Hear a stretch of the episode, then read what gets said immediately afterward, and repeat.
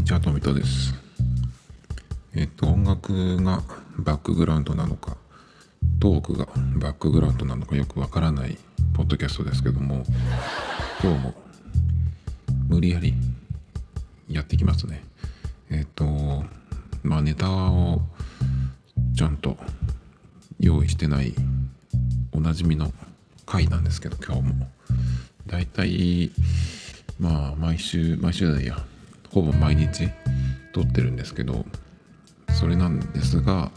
アップするのを忘れて寝てしまってですね、次の日の午前中にアップするとかするとですね、そうすると撮った分のストックが2個あったりとかね、している感じで、今もまだ、ね、これ喋ってるんですけど、1本まだ上げてないやつがあってっていうね、そういうこう、本当に適当にやってるんですけど、昨日何を喋ったんだっけかな。昨日は検索履歴の回だったかな。で、その最初の時に、えーナイキがね、今、えーオンラインの方でセールをやってるっていう、まあ、ゴールデンウィークのえーキャンペーンみたいなのやってて、で、4月30日と5月1日が、えっと、まあ、えートレーニングウェアとか、あとシューズとかのそのスポーツアイテムが、え2点買うと30%オフっていうので、まあ、対象商品っていうのがね、え決まってるんですけど、でそこを見た時に自分がそのお気に入りに入れてた、え商品があの対象になってたんで、まあ買おうかなどうしようかなと思ってたら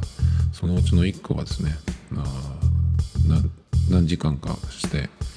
見た見たらですねあの売り切れになってしまって。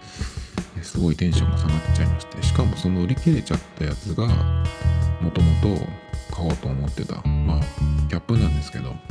えそれがね売り切れちゃったら他のその2点で30%っていうで、まあ、ついでにこれ買おうかなっていうアウターがねジャケットがあったんですけど、まあ、ランニングの時に使おうと思って。でそれがそっちの方が値段が全然高くて5倍ぐらいするのかな？もっとかな、とそれなのでそのキャップが売り切れちゃったらもうしょうがないじゃんっていうことでえっ、とねもうじゃあお金が浮いたと思ってと思ったんですけどやっぱずっとそれがこう頭にありまして昨日5月1日のえー、と23時59分でそれが終わるんですけど23時30分ぐらいにですねやっぱりそれの色違いの白を買おうかなと思ってですね白もまあ夏になったらちょっとその黒い帽子で走るとやっぱりちょっと光を集めちゃってね暑いのでまあ夏はどっちかというとま日が沈んでからですかね。夕方以降まあ夜夜っていうより夕方ぐらいの方がいいのかな。に走ってたんでまあ多分もう今はうんとその季節によって走り方を変えててえっ、とまああれです。だから夏は本当に熱中症とかもあるしえなのでまあその休みの日とかでねあの日中日が高いうちはやめといてまあでも夏真夏は本当に日が沈んでも暑いことは暑いんだけどだから夕方ぐらいからか夕方か夜。ただ夜になるとあの走るコースがねちょっとこう選択肢が減ってきちゃうんですよ。っていうのがえっ、とまあ昼間だったらねどこでも行けるんで、まあ、街中も行けるし街中っていう街中もそんなに横切らないですけど、まあ、街の近く1本2本外して、えー走るっていう感じかな。そこを通るコースもあるし、えー川の方に行くこともあるし海の方も行けるしなんだったら、えー駅2つ分ちょっとこう離れたとこも行けるし、えー川のところから橋を渡って向こう側に行って帰ってくるっていうのもいい辺がねやっぱちょっと夜になると、まあ、街中っていうかその広い通り以外はなかなか走りづらい。川の方なんか行ったらもう見えないから危ないしね。だからなるべくそのコースを毎回変えて走りたいんだけどそれを考えると夜になってからっていうよりは夕方ぐらいにね走った方が割とその日日差しも避けれるというかまだマシになるし。コースも選べるっていう感じでね。まあそのくらいがベストなんですけど。だけどそう秋冬になってくると特に冬ね冬になってくるともう夜走ると寒くてしょうがないんでだからなるべく冬はえっ、と日が出てるうちですね。今度は逆ですね。っていう感じにしてで、まあ、花粉症があるので3月じゃない2月の中旬から4月の下旬くらいまではえっ、と今度は昼間だとちょっとやっぱり午後3時ぐらいまではあの花粉の飛ぶピークだったりするんでまあそその、えー、花粉症シーズンの時も夏の時と同じように、えー、夕方ぐらいから走れるっていう感じ。まあね。だから花粉症シーズンの方はちょっとまあ夜の方がまだいいかなっていう感じなんですけど。でも今年はあのー、とりあえずねどんな感じかなっていうふうにやってみようと思ってとりあえず。昼間休みの時とか昼間に走り始めたんですよ。午前中とかとかね。だけど全然大丈夫で。だからあんまりまあ走り始めて免疫力が上がったのかもしれないしちょっと今年に関しては花粉症本当に楽でしたね。同じ薬を同じタイミングで飲み始めてで特に他にはやったことはないですね。マスクを二重にしたぐらいですけど。なので意外と、ね、花粉症のシーズンも、まあ、走れたっていうのはね良かったんでまあ意外とだからその日が出てるうちに走るかそれから日が落ち始めてから走れるかっていうその時間帯だけちょっとこう変えるだけで1年間ねあの走れるっていうことがよく分かったんでね。あとは梅雨時ですね。雨の日が続いた場合にどうするか、まあ、1週間連続で雨っていうことはまあほぼないと思うんですけどただこう休みの日に雨が降っちゃうと結構厳しくなるんでまあ平日の天気が大丈夫な時の夜に走るとかっていう風になるかなっていう感じなんだけどやっぱりちょっとそれも疲れてたりとかして無理なことがあるんで今どうしようかなっていうふうに思ってまして。でまあ洋服はね濡れてもいいんだけど別に雨で。だけどシューズがねびしょびしょになっちゃうと乾くまでに結構時間がかかるしそれこそ雨の日雨のシーズンに濡れちゃうとあのーすぐ1日で乾かないじゃないですか。で1日で乾かないと今度やっぱり臭くなるっていうねそういうこともあるんでやっぱり雨の日用のシューズってなんか一応ねナイキ見てるとあるんですよ。えっ、とズームシリーズのシールドってやつがあってそれはあの雨の何ていうのこう対策が施してあるアッパーのところもこう染みてこないっていう素材になってたりとかするんで。まあそれをまあもし、えー、したら試してみるかなっていう感じですけどね。まあそれでえー、なんだっけ。あそうナイキのね、まあ、売り切れてたんでどうしようかなと思ったんだけど結局、えー、買ったんですよ。あの色違いのそうそうだ白い帽子にしようっていうところでもともと黒を狙ってたんだけど売り切れちゃってで夏になったらやっぱりそのえー、黒だと暑いかもしれないっていうことで白も欲しいなっていうふうに思ってたからまあちょうどよかったんですけど。なんで同じデザインの白を買って。だけど今は黒もちょっと欲しいんで買い足したいんで黒2個あるんですけど。ちょっとやっぱ買い足したいなっていうのでまあ別にもう1個そのそれはねセール対象じゃなかったんだけど買いました黒のやつで。また違うデザインのやつね。それも結構良かったんで。でねやっぱりねああいうとこでこうついでにこれも買おうっていうふうになると結構ね増えそうなんですよね。昨日はねえっと今それもお気に入りに入れてこう見てるんですけどエアフォースワンっていうスニーカーがあるんですけどそれのローカットのやつでちょっと違うやつ違うデザインのやつがあるんですよ。なんていう名前だっけかな。N365 って横のラッパーの横のとこにこう手書き風のフォントで書いてるやつでそれがね結構よくて今 YouTube でも海外の人のそのレビューの動画とかも見てるんですけどあのタントのところが何ていうかなこうサテンっぽい感じになっててあの雰囲気がちょっとまあ画像とか動画では、まあ、大体動画で見れば同じだと思うんだけどね。ちょっとやっぱサテンの素材って微妙だったりするんですその他の素材とのコントラストがね。あとやっぱりねちょっと気になってるのがエアフォースワンってまだ履いたことがなくてジョーダンもジョーダン1も履いたことないんですけどその2つっていうのはあのレザーなんですよね。レザーってでも多分本革じゃないと思うんだけど。そうするとまあ普段履いてるようなエアマックス系のシューズではない感じのそのレザーのシワとかが出るのとあとやっぱ硬さがねその素材の硬さがあるんでその足の当たりとかどうかなっていうところがちょっと心配なんですけど。まあでもねおそらくあのシューズは買うんじゃないかなっていう感じがしてますけどね。あとねそれとそうサッカーボールをね急に買おうかなとか思って昨日一緒にオーダーしちゃおうかなと思ったんですけどサッカーボール1個ぐらい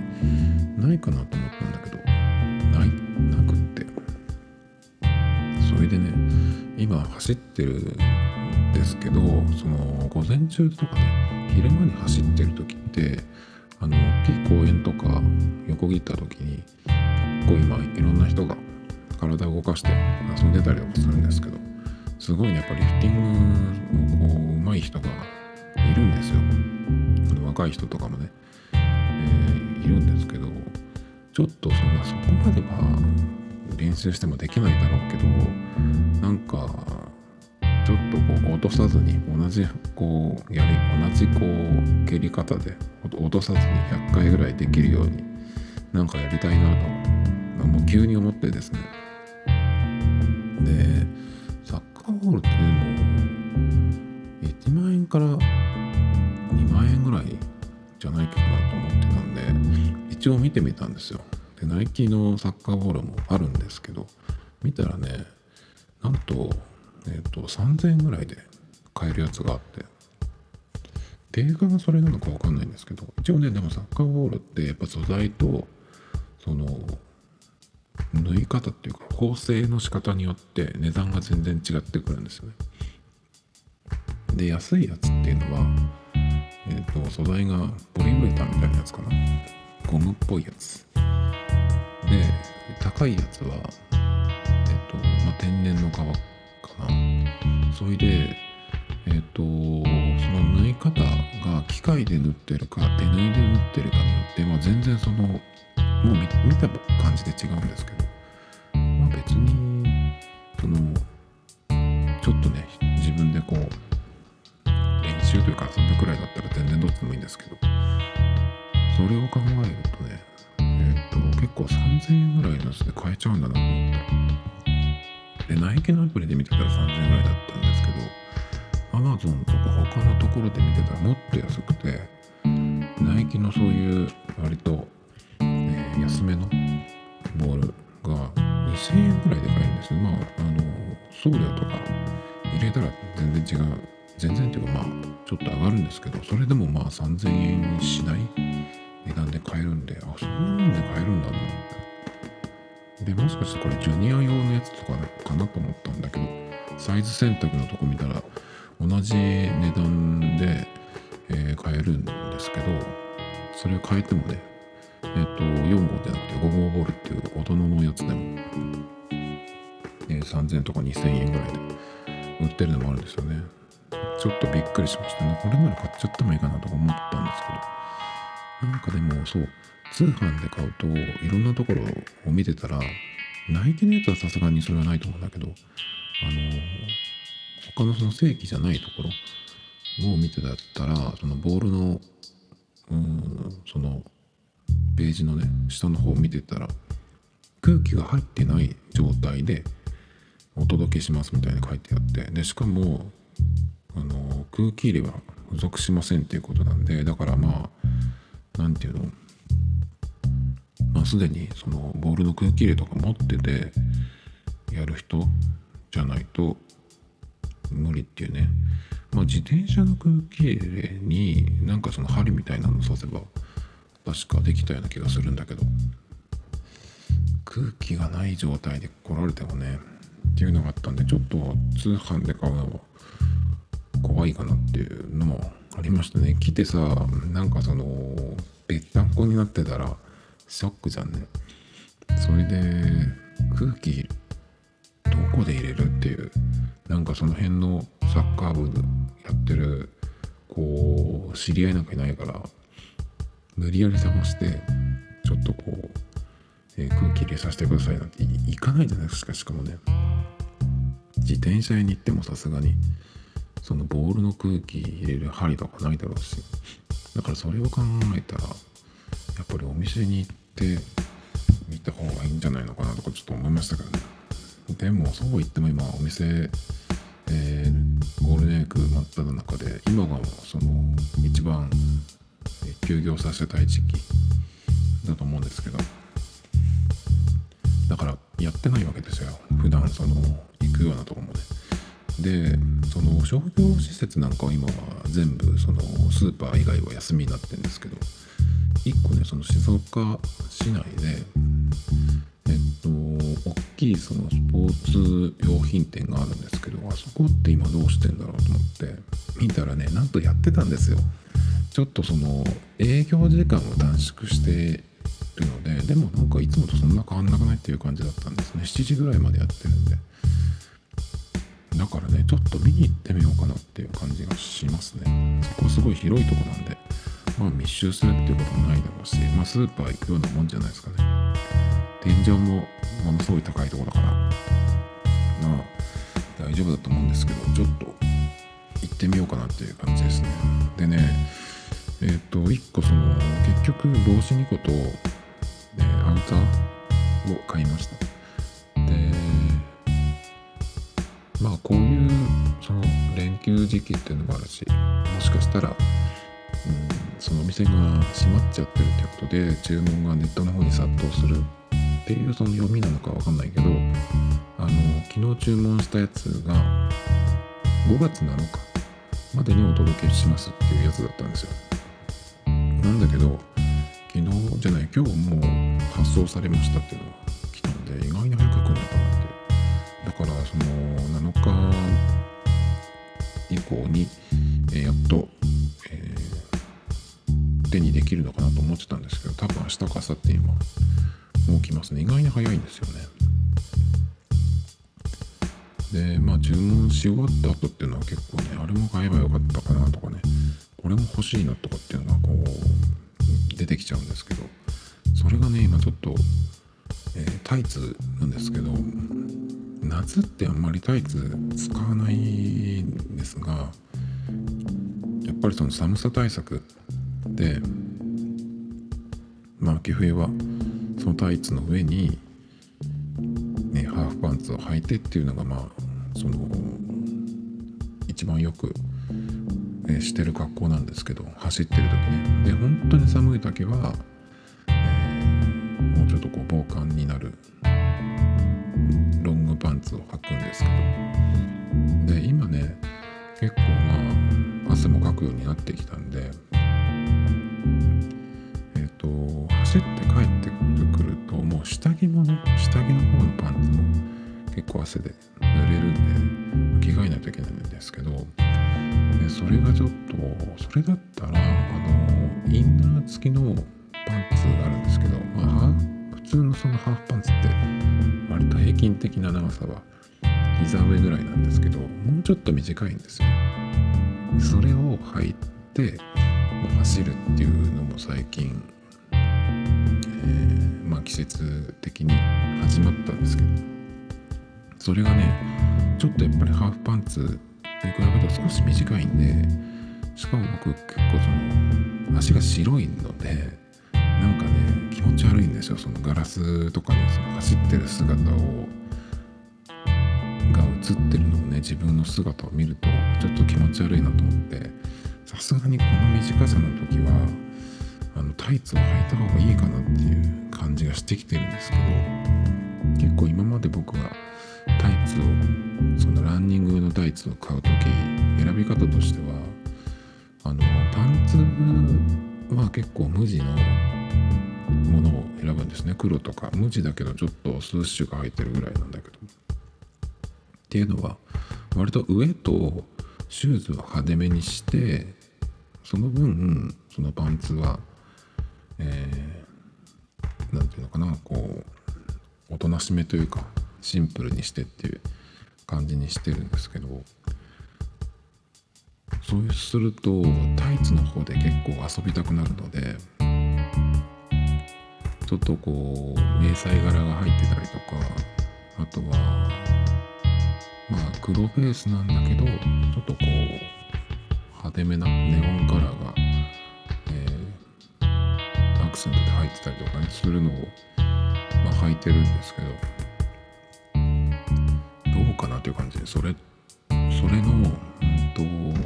そのインナーがついてる、えー、短めのパンツサッカーのユニフォームぐらいかな。っていう感じの、まあ、パンツなんですけどその下にタイツを、えー、履こうかなとか思ってるんですけどそのパンツがちょっとこうグラデーションがかかってるような感じなんで、まあ、黒じゃないんですよなんであのそれにタイツ合わせるんだったら無地の黒がいいんじゃないかなと思ってですね、まあ、これはちょっとまた買わないとなっていう感じがちょっとしてきてるんですけど。それでえっ、とまあ探したら一応ありましてその黒のねタイツっていうのももちろん今ありましてちょうどいいのがあったんですけど。で見てたらそのフルレングスじゃなくて、えっと4分の33クォーターっていうようなあの9分丈8分丈わかんないけどそのぐらいのちょっと短めの丈なんですよね。足首よりももっと上に来るやつでそのぐらいのやつだったら結構まあ真夏はさすがに履かないだろうけど今ぐらいの時期。から梅雨明けぐらいまで。まあ梅雨に入ったらもうさすがにジメジメしてるからちょっと無理かもしれないけど。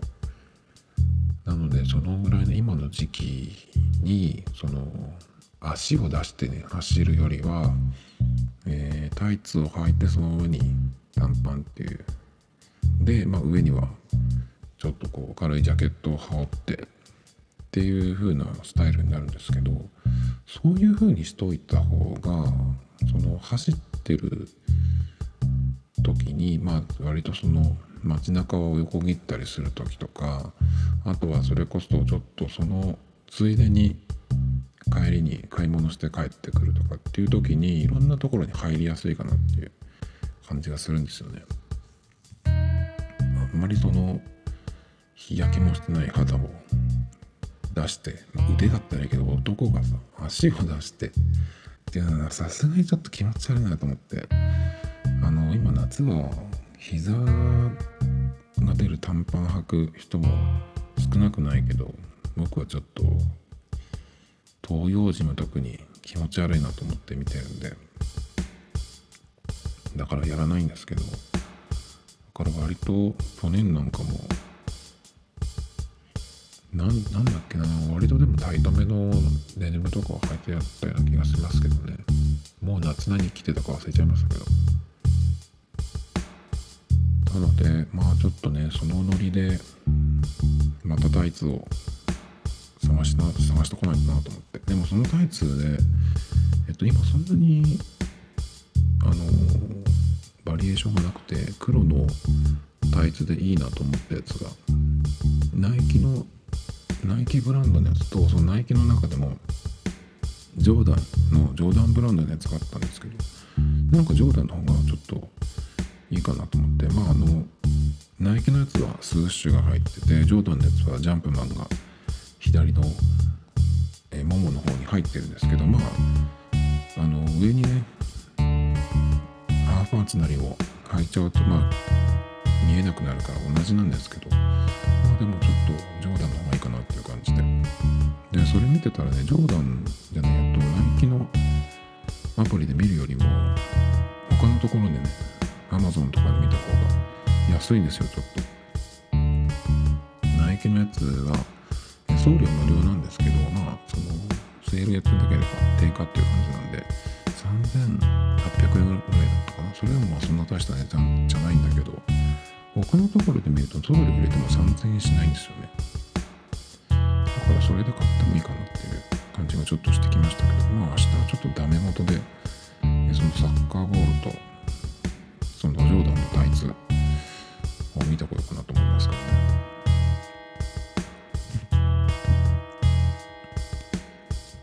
サッカーボールをどうするかな。ちょっと買おうかなと思うんだけど今度ねボールを買ったらそれを持って、まあ、公園なりどっかに行くまでどうやって持っていくかってことなんだけどあのまあよく子供がサッカーの練習チームに入ってる子とかが自分でボール持ってくチームとかだと、ね、ネットに入れて持ってくっていう子もいるしバッグにそのまま入れてる子もいるかな。だけどあのネットってまあ一番その持っていきやすいけどあれに入れるのが僕あんまり好きじゃないんですよ。裏返ったりとかどこが口になってんのかなとかねなんかすごいこう面倒くさかった思い出があるんでえっ、とちょっとそれは嫌だなって。かといって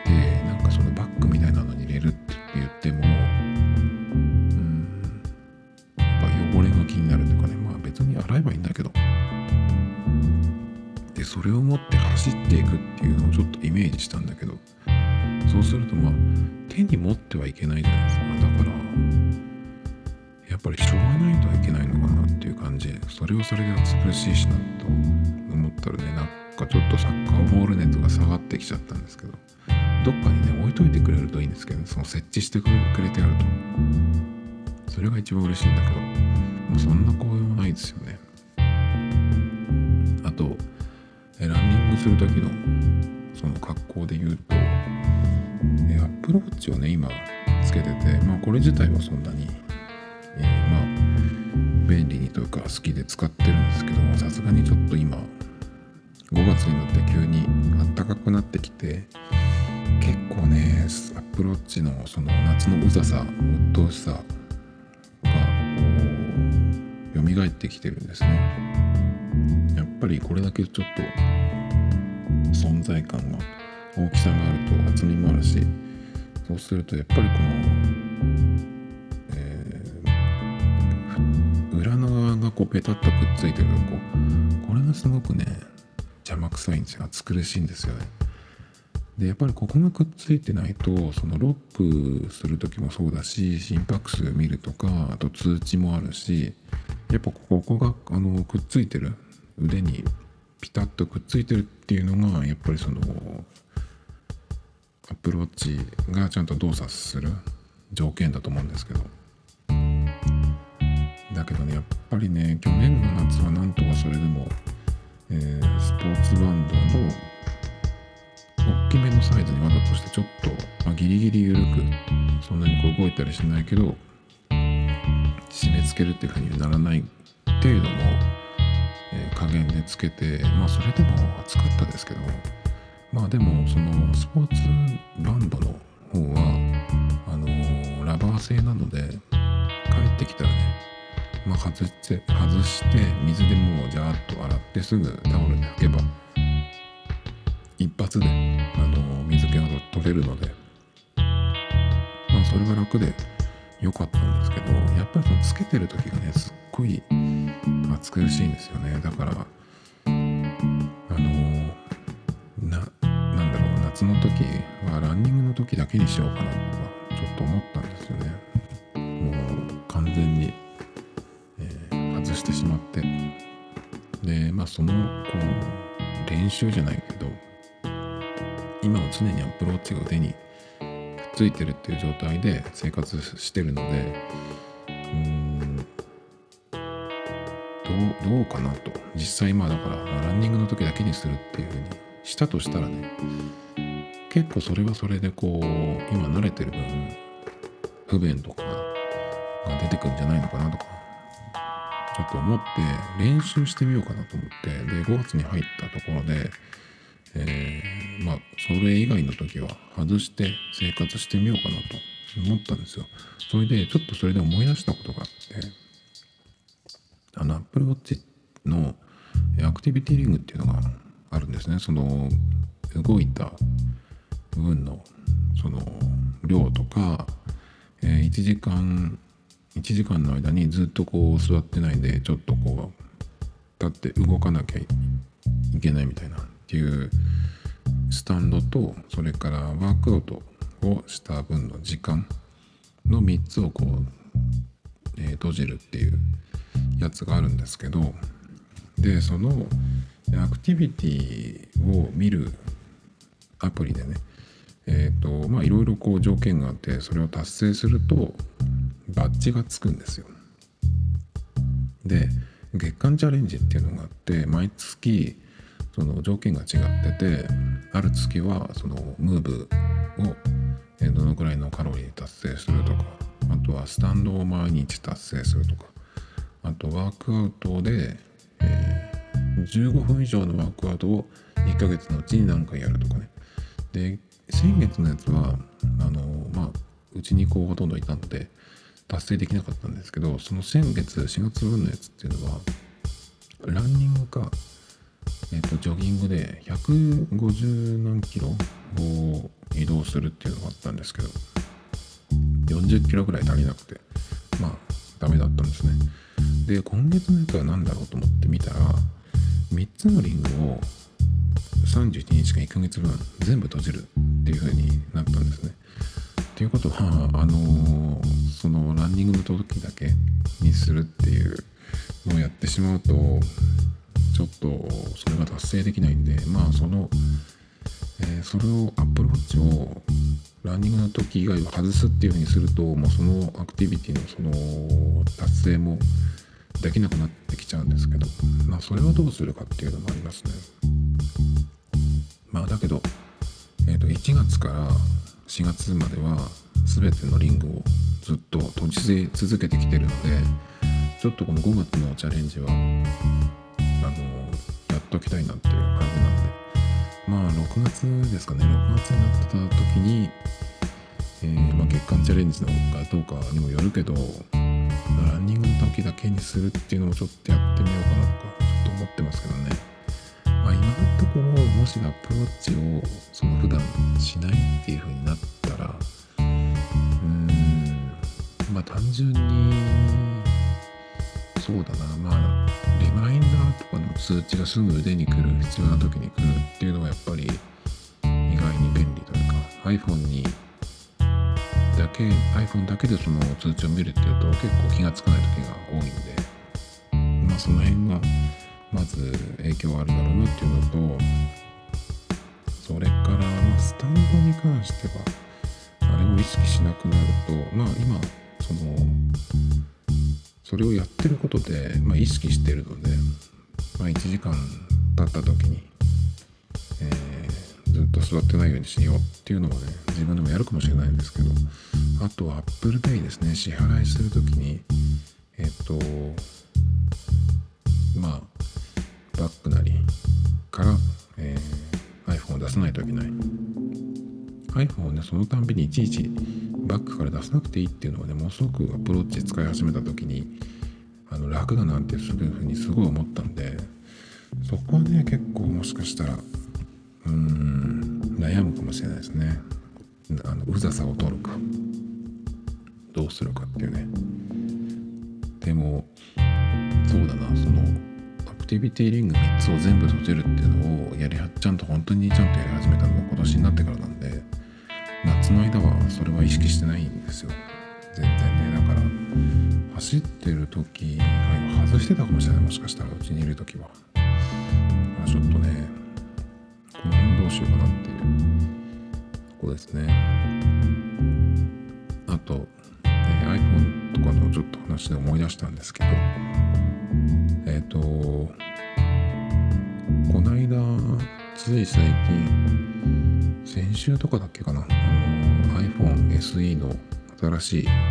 モデルが出ましてすごくあのいい出来というかまあ物は見てないんですけどあのいいもの出してきたなっていう印象なんですがあれがねえっとベースが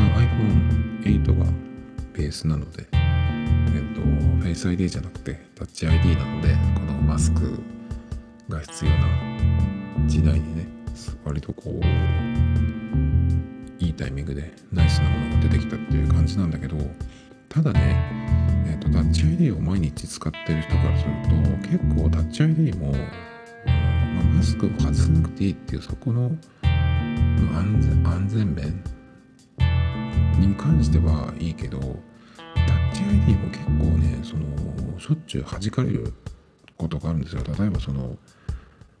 手が濡れてたりとか手汗かいたりとかする時だってあるじゃないですか。それとかあとなんでかわからないけど多分ボタンのところが指紋とか油とかで汚れてるからかなっていう時があるんだけど何回やってもダメっていう時があるんですよ。でダメな時は結局そのパスワードを入れないといけないっていう風になっちゃうんですね。でそれが結構ねまあしょっちゅうあるんですよ。だからねそのそれがあるとまあ結構まあタッチ ID も、まあマスク外す外さないといけないに比べたらまあ今の感じからするといいかもしれないけど意外にねタッチ ID も結構ダメだよっていうところはちょっとね言いたいですね。あの改善が必要な気がします。だからそのまんまあのあの iPhone8 をそのまんま多分中身のそのチップとか、えーカメラのそのソフトウェア的なところとかそういうところはその変わってるんですけど多分タッチ ID に関しては、えーどうなんだろう。ソフトウェアでなんとかできるのかわかんないけどあんまり変わってないんじゃないかなっていう予想ですけどね。だからもしタッチ ID を、えー今後残すんであればねあの改善が必要というかまあ新しいそのホームボタンのところじゃないところに載せるのにしてもね何かその新しい設計が必要じゃないかなと思いますけどね。でもタッチ ID をと Face ID とその両方っていうのをねもし iPhone がやるとしたらどこに入れるのかなっていうのがすごいあの気になるんですけど他のメーカーのスマホ Android のやつだとえっ、と横のそのサイドボタンのところにソニーだったかな。そこにこう指を当てればいけるっていうやつもあるしその裏のところに、えー指をね、えー触れればいいっていうのもあるんですけど iPhone の場合まあ iPhone に限らないけど今ってそのどんどん後ろの背面のカメラのレンズのところが出っ張ってるからそれがあるからどうしてもみんな、えーケースをねつけないとっていうところがあると思うんですね。まあそれがなくても裏がガラスで割れるっていうのがあればつけないといけないっていう風になるしあとそうすると当然そのまあフェイタッチ ID がもし、えー背面にねあるってなったらそこはもうみんなケースメーカーは開けてくると思うんだけどただ結構ねそのケースの段差があると、えー触りにくいんじゃないかなっていう。感じがするんですよね。それとあとねケースをつけた場合まあ側面が大体覆われるのでそのさっき言ったソニーだっけかな？の側面に指紋認証があるっていうやつだとちょっと厳しいのかなって思うんでなんだろうなやっぱり他のその認証ってなんかまだ考えてないのかなっていう気がしますけどね。Face ID だって、まあ、タッチ ID はもちろんその何？えーまあ、iPhone に限ってはでその分ホームボタンを残しておかなきゃいけないっていうことで、えー、表面のねその画面の、え分が画面が狭くなっちゃう。っていうのがあるしそれからまあ Face ID の場合はマスクがあるんでちょっとこうわなくなってきてるっていうところがあるんですけどだから何か他の認証方法って何かないのかなってちょっと考えたんですけど今のその Face ID タッチ ID がまあ完全じゃないいろんなまあ場面で結構不便だったり何回もタッチ ID なんかをねエラーが何回もやって結局パスワードを打ったりとかっていうことがあるんでどうしたらいいかなってまあもし自分が今 Face ID の11とかなんかに買い替えたらどうしたらいいかなと思ったんだけど一個考えたのはもうマスクして Face ID を使うの嫌だからなんだったらもうパスワードもかけない完全にオープンにしちゃう。これはもちろん危ないんだけどただどういう時に危ないかって考えるとまあ普通だったらその普段まあ大体自分がいるところに手元に手の届くところに置いてあるので誰かが触るっていうことはほとんどないわけですけどただ困るのはやっぱり落とした時ですよね。なくした時に使われてしまう。しかも Apple Pay とかも入ってるんで使われ放題になってしまうっていうのがやっぱり危ない。じゃないですか。だからそれを考えるとマスクを外すのがえー、その面倒というかなるべく外さない方がいいからロックをしないっていうのはまずダメですよね。やっぱりね。じゃあ何がいいかって考えたんですけど、えー、タッチ ID じゃないフェイス ID を使わずにパスコードをいちいち入力するっていう風にしてた方がねまだいいんじゃないかなっていうその複雑なパスワードにしなくてもえっと4桁から6桁ぐらいのパスコードにしとけばまあいちいちその入力しなきゃいけないっていうのはあるけど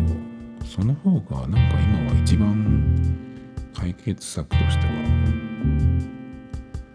マシじゃないかなっていうかそのクラシックなやり方になっちゃうんですけどなんかそれしかないような気がしますけどね。あとは今できる方法じゃないんだけどこれができたらなっていうのが1個あって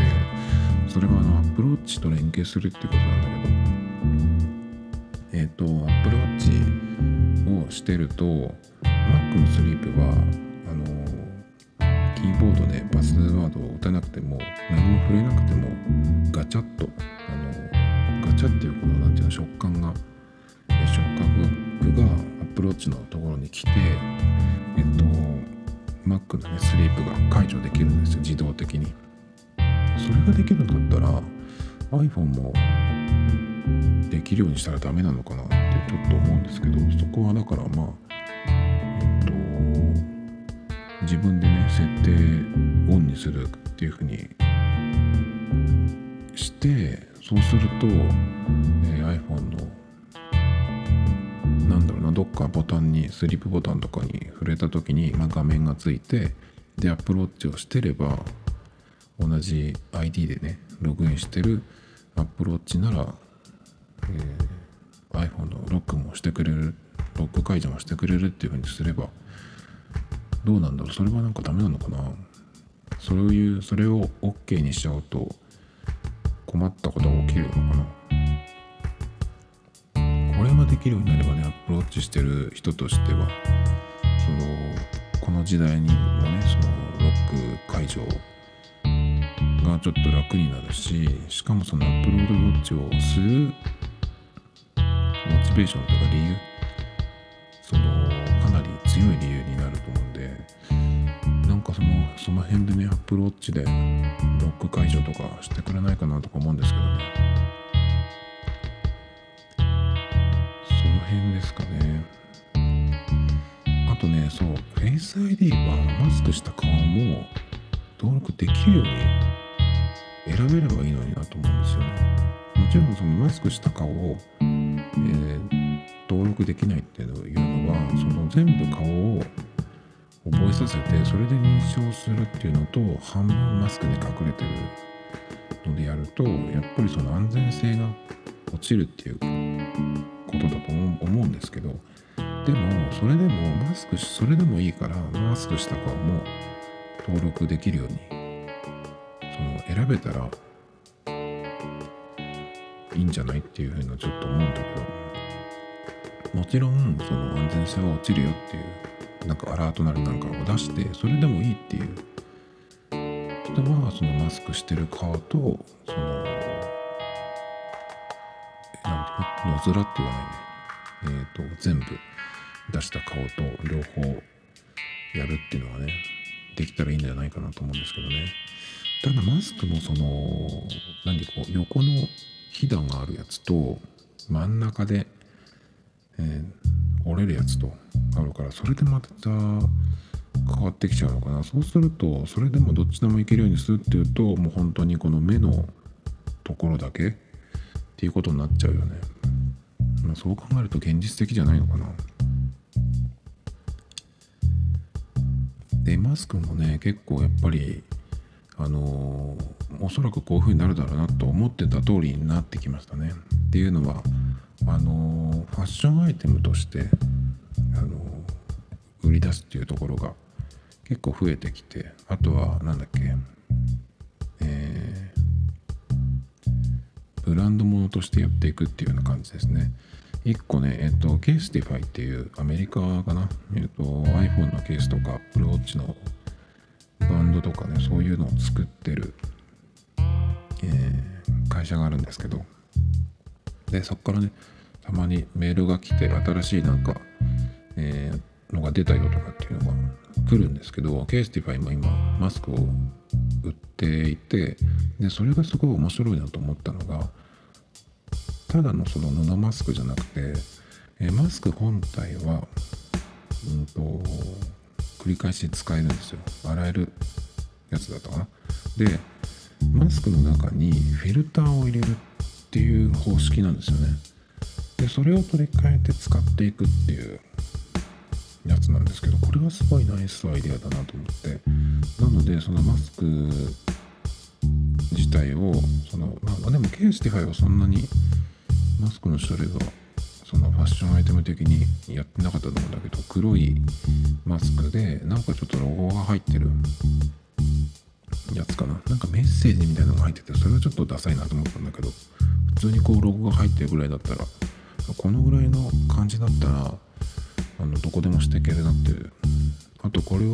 そのどういうロゴをつけるかによっていろんなところが出せるなっていう風になってきましたね。だからおそらくまあ、この流れが続くと,、うんとまあ、ブランド物とかも出てくるだろうしでケースティファイのやつは1780円とか1800円とかそのぐらいの値段だったんですよね。だからそれ1個です。マスクはね。でそのフィルターは自分でさらにその別で買っていくっていう感じなんですけど。そうするとまあ今のこの、えー、なんかマスク不足まあでも結構あるところにあるみたいな感じになってきてるんでもうそのうち出回ってくると思うんですけど。その値段がこう上がってるっていうことだけじゃなくてこういうところでねマスクのその値段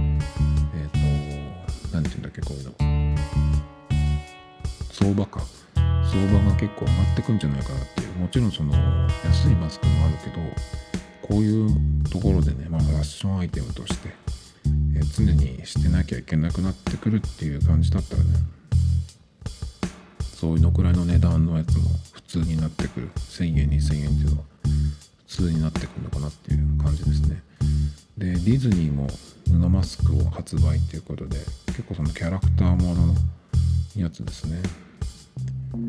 まあだからこれがディズニーがやりだしたっていうことは結構早いなと思ったんだけどおそらくだけど割とストリート系のブランドとかスポーツブランドは早くやってくるでしょうね。ナイキとかもそれこそアディダスとか。あとはどこだろうな。シュプリームとかすぐやりそうだね。この間なんかオレオのクッキー作ってたっていうのをここで喋りましたけど。でさらにそれを 3D プリンターを使って、えー、偽物を作ってるっていう人をね、YouTube に動画を出してましたけどそういう感じでやってたんでおそらくそういうストリート系のブランドとかもすごい値段で出してくるでしょうね。そこでこうそういうところでこうあれですよ。まあ見栄を張りたいっつっちゃあれだけどそういうのをやりたい人はお金を出すんでしょうね。だって T シャツみたいな感じになってくると思いますよそのうち。マスクの T シャツとかまあキャップ帽子みたいな感じ。どこだろうな出した出せそうなところ。え。そういうファッション的なマスク。そうするとでもマスクの機能としてはどうなのっていう感じがするんだけどマスクって普通にその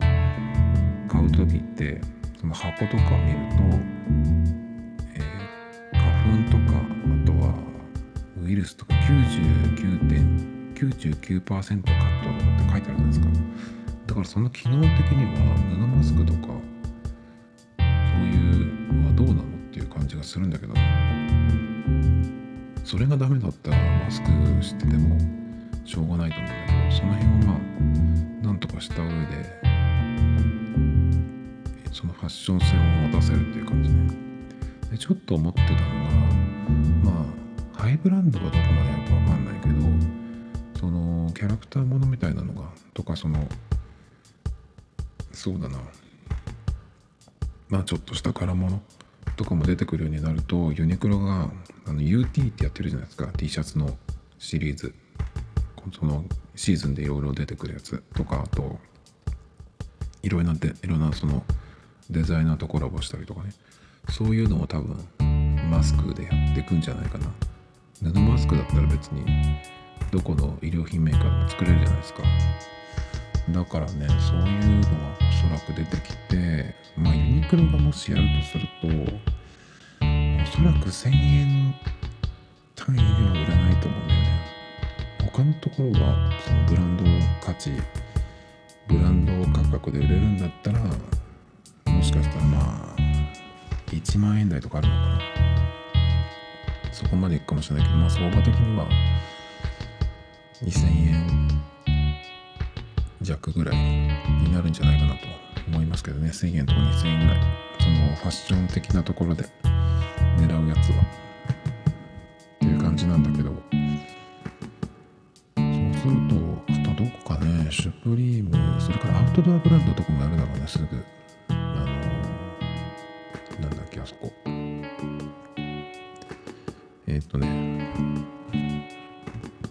ノースフェイスね。ノースフェイスそれからキャップで有名なニューエラとかニューエラなんか多分すぐやるんじゃないかな。だってすごい数のコラボ商品出してますよニューエラって。えこれもそうなのっていうぐらい本当にね安請け合いすごいしてそうな感じなんだけどニューエラとかやるんでしょ。ニューエラナイキアディダスでもねランニングの時とかにはしたくないですね。僕もしないですけど。あれはでもあのサーファーが結構今言われてますけどサーフィンもそうだしあとランニングしてる人もねあのそこから感染したっていうのは一個も例が出てないっていうふうに言ってるんでおそらく、まあ、屋外でやってるやつは多分大丈夫だと思うんで、まあ、ナイキがそういうので出してきたら嫌だなと思うんだけど。まあだから帽子とか作ってるようなところを出してくるでしょうね。あとはそのビレバンに行くと結構その変わった靴下とかあるじゃないですか。あのふざけてるやつね。ああいうのとかも結構あのノリで出てくんじゃないのかな。でも顔に近いところだからねソックスだと結構その脱がない限り見えないから結構その遊んで遊ぶっていうこともねそこで遊ぶっていうこともできるけどやっぱ顔に近いところっていうのは、まあ、その顔にもよるけど結構笑われたりしがちなんで帽子よりも結構ね、えそのイメージが強いと思うんでその辺のこう何ていうのかなさじ加減みたいな。いいいいセンスのものもあれば、えー変なセンスのものもあると思うんですけど。でも洋服と一緒でセンスの悪いものもある程度売れると思うんですよねだから変なものも作るところが出てくるだろうしまあでもかっこいいのはどこが作るのかなやっぱスポーツメーカーもあるけどそのマスクなんて本当でも誰でも作れるだからなんか意外なところが出してくるような気がしますけどね Tomito Times Podcast. This program was broadcasted you Anchor FM.